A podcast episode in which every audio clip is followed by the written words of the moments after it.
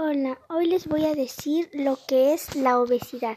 La obesidad es un trastorno alimenticio y ha aumentado considerablemente en años recientes.